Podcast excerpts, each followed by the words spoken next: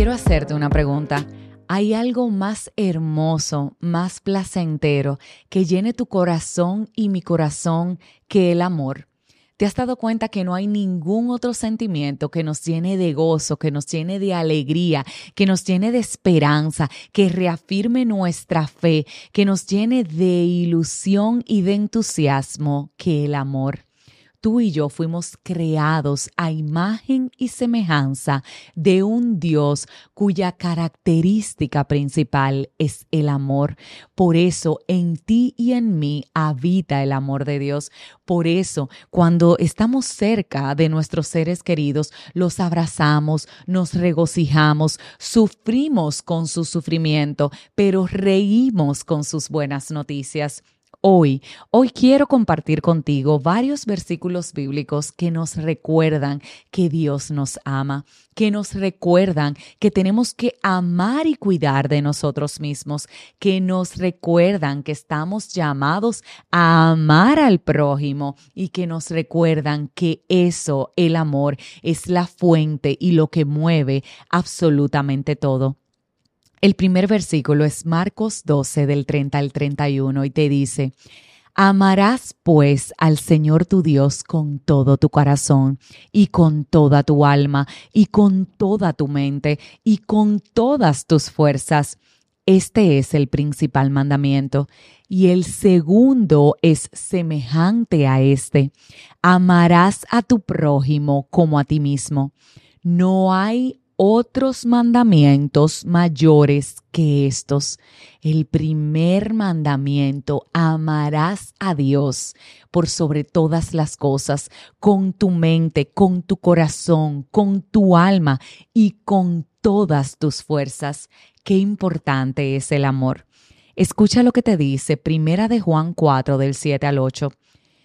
Amados, amémonos unos a otros porque el amor es de Dios. Todo aquel que ama ha nacido de Dios y conoce a Dios. El que no ama no conoce a Dios porque Dios es amor. Hay himnos que nosotros cantamos precisamente con esa lectura bíblica. El que no ama no ha nacido de Dios porque no conoce a Dios, porque Dios es el amor.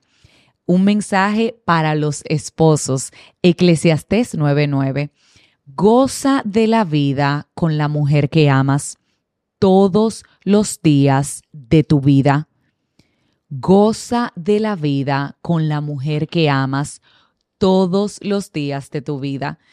Ese es un mensaje que creo que también nosotras las mujeres tenemos que aplicarnos y hoy te lo quiero decir.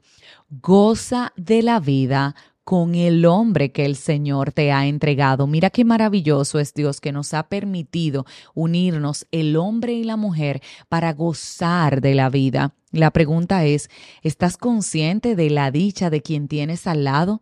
¿Eres agradecido o agradecida por esa persona? Tú y esa persona se están dando el trato adecuado conforme a cómo fuimos creados y diseñados por Dios. Próxima lectura, primera de Juan 4, 18.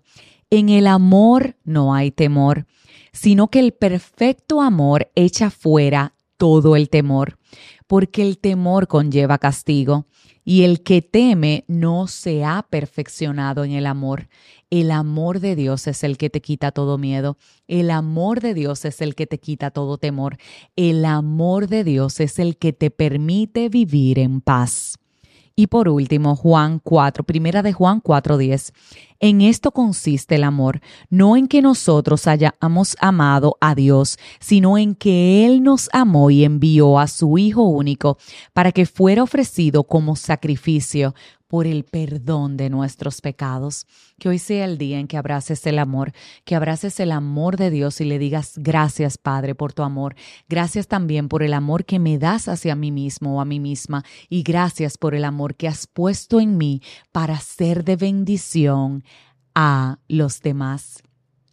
Si este episodio bendijo tu vida, quiero invitarte a que le des me gusta, a que te suscribas, a que lo compartas, a que le des a la campanita para que recibas la notificación del próximo episodio, pero que sobre todas las cosas, hoy te decidas a amar.